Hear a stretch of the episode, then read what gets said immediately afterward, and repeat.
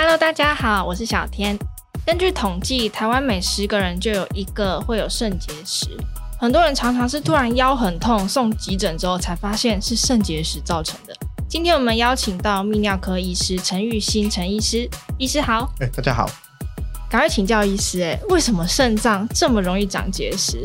我们要怎么样可以成为一个不会长结石的体质啊？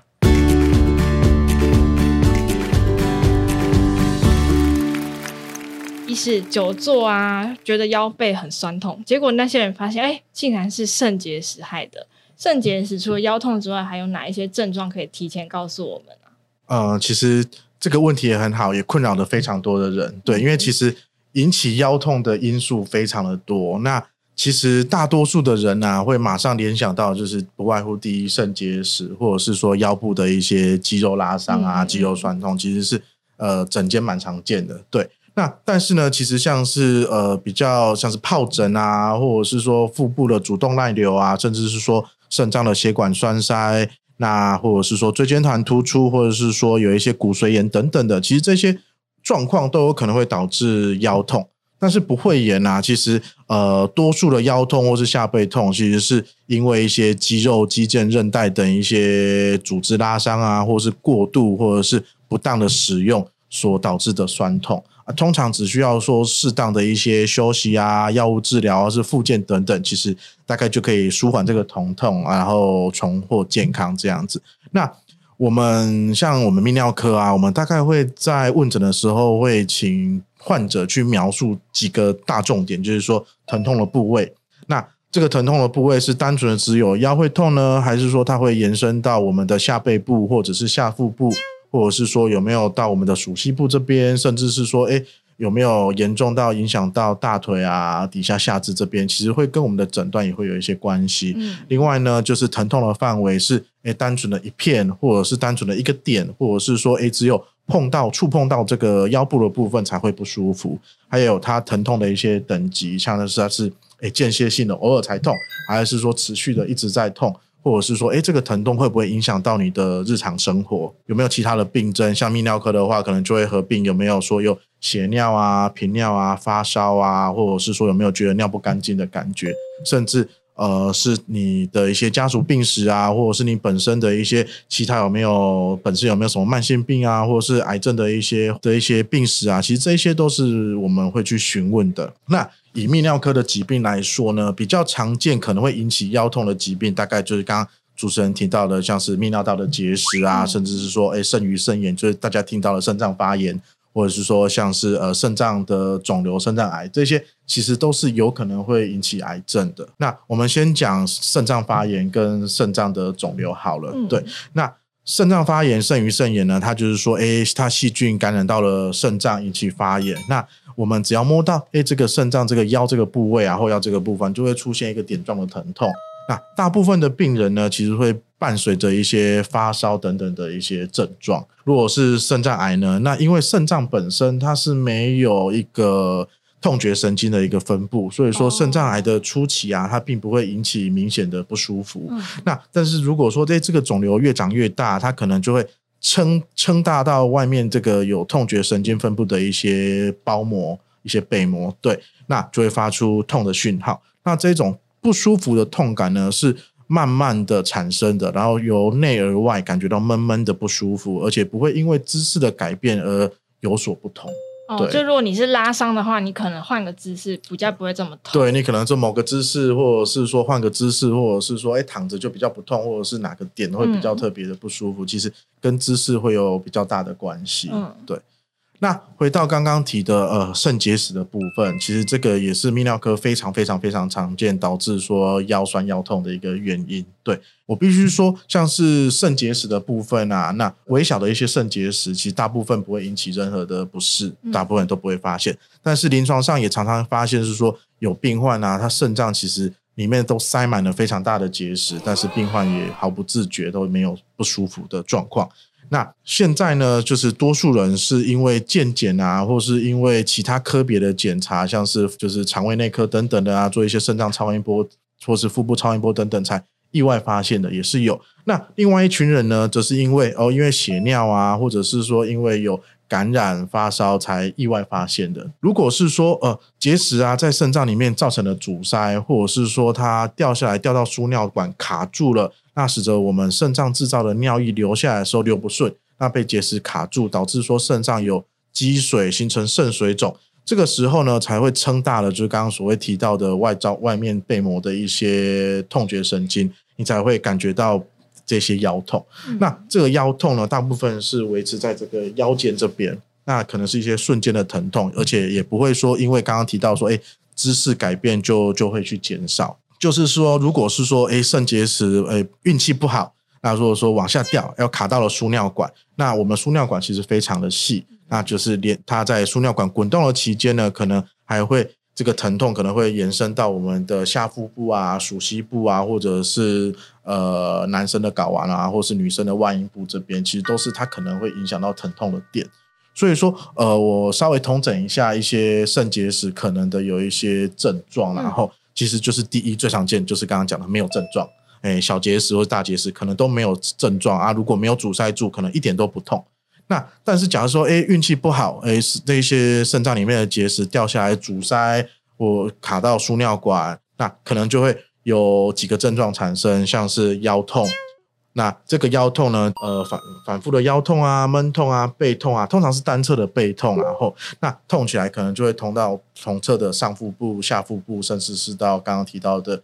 就是鼠蹊部这边都是有可能的吼。那另外可能会有血尿啊，或者是一些尿液形态的改变，像是比较会频尿、急尿，或是有一些小便有灼热感的现象。那甚至如果说有导致感染的话，可能就会有发烧啊、畏寒等等的情形。那另外呢，就是呃，在临床上也发现有恶心啊，或者是呕吐的这些肠胃道的症状呢，其实也很常在输尿管结石被发现。对。那我这边想要帮观众再提问一个问题，嗯，就是如果说我们今天突然腰痛，那医师您认为说我们需要自己评估说，哎，我会不会可能是肾脏的问题而去看泌尿科，还是我就干脆先去看骨科、复健科这样？其实这个问题啊，就是每个人的见解都不太一样啊。嗯、当然，其实主要是还是病史。我会跟病人讲说，哎，看病史。假设你真的是有肾结石的病史的话，那其实大部分的观众或者是病患其实都很会有很有 sense，就说有之前有发生过，那会不会是这个有问题？那就会过来看。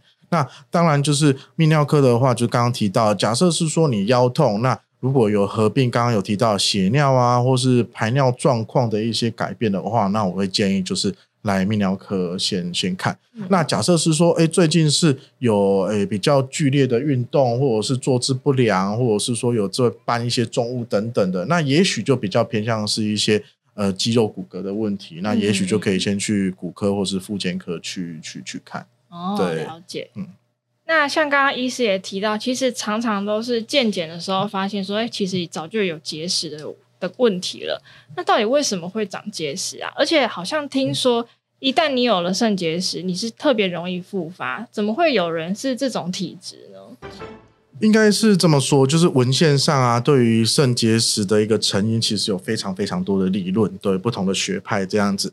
那一派的学者是说，哦，就是尿液在流经尿路的时候啊，可能是因为肾脏的一些微小病变，或者是说，诶结构上比较狭窄，导致尿液的滞留。那这些尿中的一些结石因子，它可能就会浓度去，因为就是聚集，然后升高凝集。那日积月累之下，那一些微小的一些尿液的沉渣，可能就会行为形成为一个临床上可见的结石。嗯、对，那另外一些学者呢，可能就会认为是说，哦，尿液的浓度过高啊，导致尿液里面的一些离子过饱和析出，或者是说尿液之中有一些小的结晶核或是异物。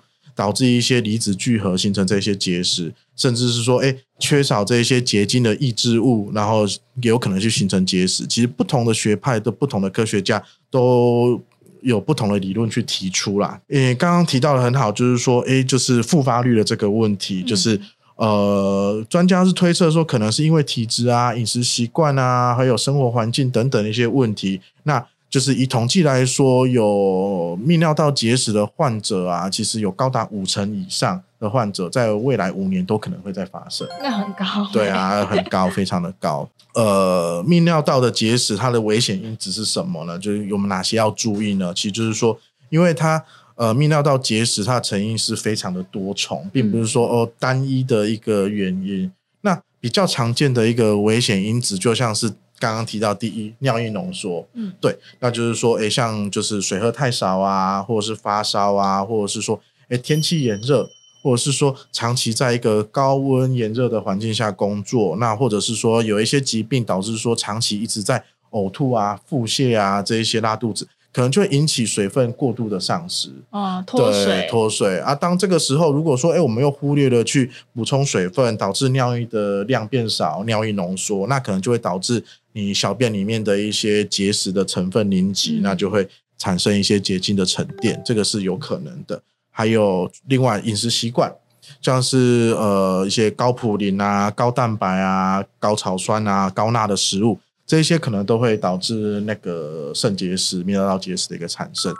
好，那第三点啊，像是尿液滞留啊，或者是泌尿道感染这一个问题啊，就是说，哎，稍微解释一下，就是泌尿道感染的时候啊，有一些细菌啊，其实是具有一些尿素的分解酶，那它可能就是会把我们的尿素分解成氨。那氨呢，就会让我们的尿液偏碱性。那其实结石呢，其实是比较适合在碱性的环境去做生长的，所以它就会形成一个结石形成了一个温床。那另外细菌可能本身也会形成一个类似金种的东西，就是。感染性结石的一个核心，对，嗯、那它就会这种结石的成分大概就会是什么磷酸氨镁啊，或是一些所谓的鹿角型的结石。另外呢，像是有尿路狭窄啊，或是射物腺肥大，或是尿路阻塞的时候啊，可能会引起尿液滞留。那这一些呃尿液滞留的时候啊，就会导致这一些结石的物质它会凝集聚集，所以说可能就会容易阻塞，然后引起发炎感染，还有结石的问题产生。这是这个一个问题。那另外药物的部分呢，像某些药物其实吃太多也可能会引起结石，对，像是一些抗利尿剂啊，或是一些泻剂等等啊，其实也都是有可能的。那另外有一些身体疾病，像是副甲状腺的亢进，或者是呃肾脏功能的障碍，或者是溃疡性的大肠炎，这一些其实都是有可能会导致结石生长的一些疾病，非常多种可能，对，超多种可能，对啊，那甚至是说，诶，身体外伤啊，或者是因为手术的关系导致泌尿道有狭窄，或者是说有异物存在泌尿道系统当中，那它也可能会形成结石。那甚至是像长期卧床的病人，其实都是有可能的，因为可能长期卧床，你肢体不动，我们身体的一些破骨细胞它就会活性会增加，那会增加我们那个尿液的钙的这个排出。那另外，长期的卧床不动。可能就尿液就会刚刚提到的滞留，导致结石的成分浓缩凝集，也形成临床上可见的一个结石。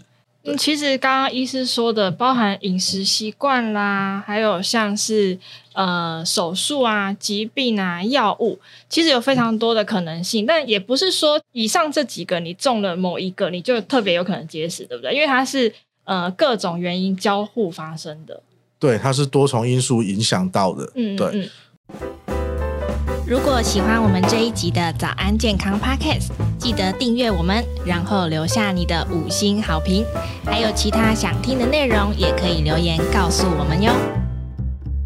好，那我们帮大家总结一下喽。如果平常啊，你的水喝的太少，导致你的尿可能太浓，或者是饮食摄取不均衡啊，蔬果吃太少，那甚至是你常常有尿路感染的问题等等，其实都是有可能会引发的。但是也不用到太焦虑。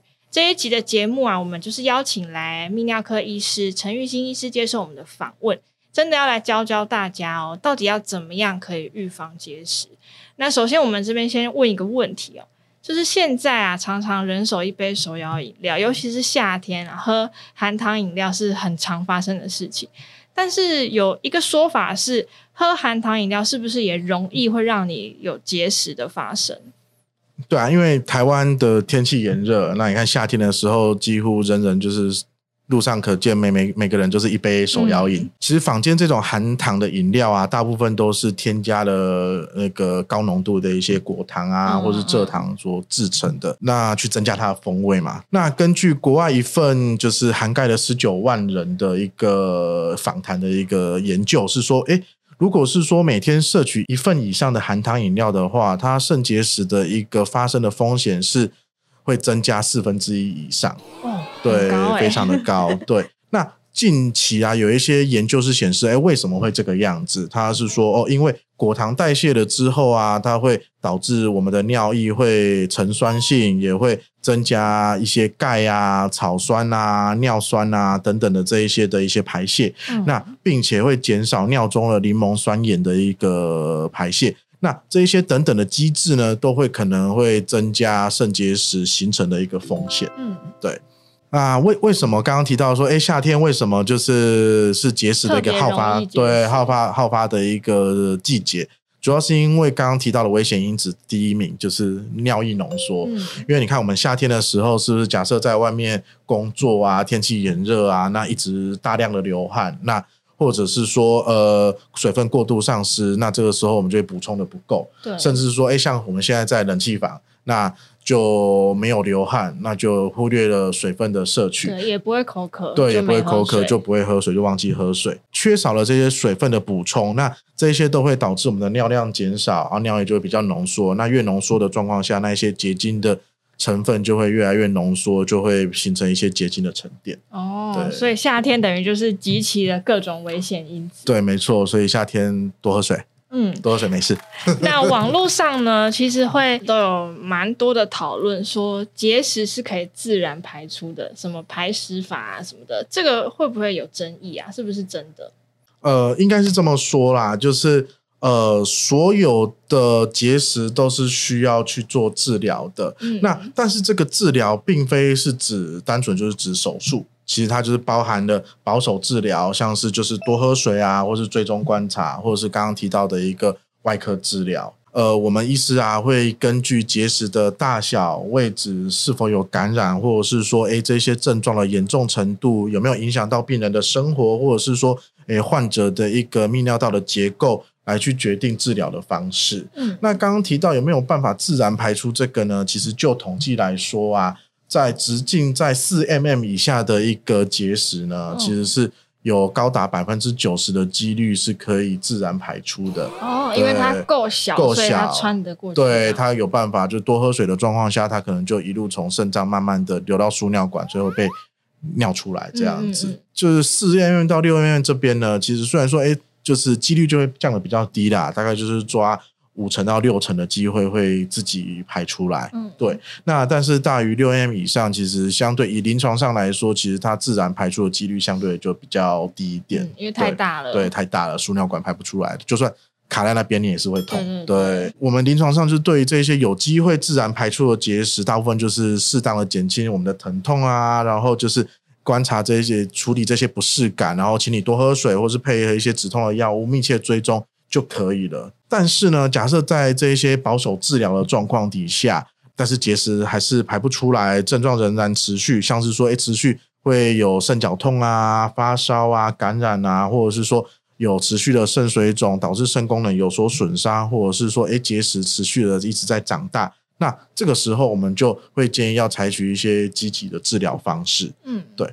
因为呃，结石的复发率其实是非常的高，高对，所以说该怎么预防，该怎么保健，其实这也是民众会非常想要了解的。对那在饮食上面，其实我们我们会建议就是参考三三少二多一适量的一个原则，哦、三少二多一适量的原则，对，大概就是第一少盐，还有少摄取高草酸的饮食，然后还有少大鱼大肉。那另外呢，多喝水，多吃蔬菜水果，还有适量的一个钙质跟维他命 C 的一个摄取。哦，对，那我们一个一个来帮我们解释一下好了。首先，呃，嗯、少盐应该是比较想象的出来啦，嗯、就是不要吃太多的盐分。对，不要卖卖卖假修胆这样子。嗯、对啊。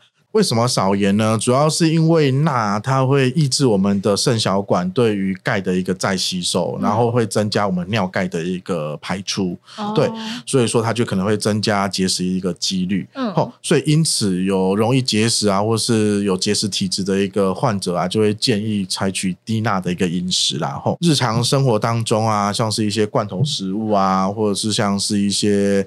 呃，素食啊，就是麦当劳、肯德基之类的啊，或者是一些即食品，或是肉类啊，甚至是说一些调味料，其实都有钠的一些足迹在里面，然后所以说呃，我们会建议。民众啊，在摄取这些食物之前，要看一下诶上面的一些饮食的一些成分等等的。有些东西就是它不不会很咸，可是它其实钠含量是高的。对，没错，所以就看一下它的一些营养标识上面的一些东西。嗯、对，那像卫福部的建议就会说哦。如果是一般正常人的话，每天的钠的摄取量不要，最好是不要超过两千四百毫克。那如果是曾经有泌尿道结石的患者呢，就会建建议是说，哎，每日的钠的摄取可以少到一千五百毫克。哦，就是要再比一般人更低对，对，比更低一点点。对。嗯，那再来的话是少摄取高草酸饮食。什么叫做高草酸饮食？呃，为什么会提到高草酸这个问题呢？主要是说泌尿道结石大概有八成到八成五的成分是草酸钙。嗯，对。那就是研究发现呢，其实针对钙的部分，其实正常的摄取，等下会提到是是是 OK 的。但是正因为草酸这一块呢，其实。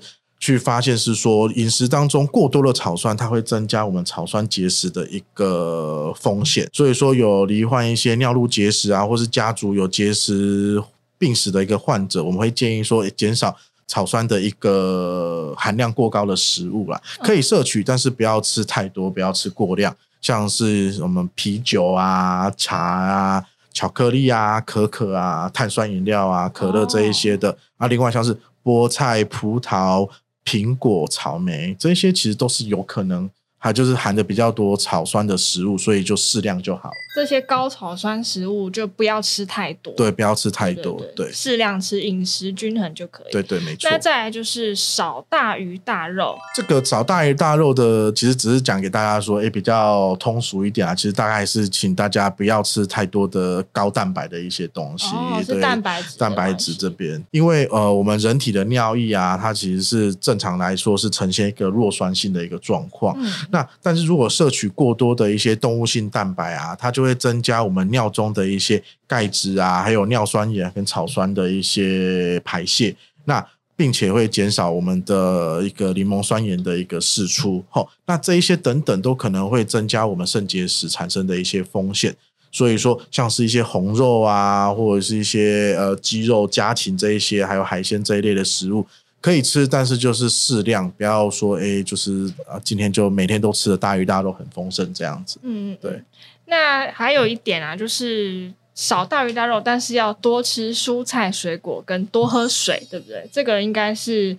呃，每一个医师的养生方法一定少不了这一条。对啊，就是不管看什么文章，或者是说去门诊，大家一定是首先叫你多喝水，多吃蔬菜水果。对对，那为什么多喝水？其实刚刚提到，因为大部分结石是因为尿液太浓缩嘛，对不对？嗯、所以说，哎，其实多喝水就可以稀释我们这一些结晶的物质，那可以减少结石的形成。那大家其实就会问说，哎，每天到底要喝多少水？这个其实有不同的一些理论啊。吼，那。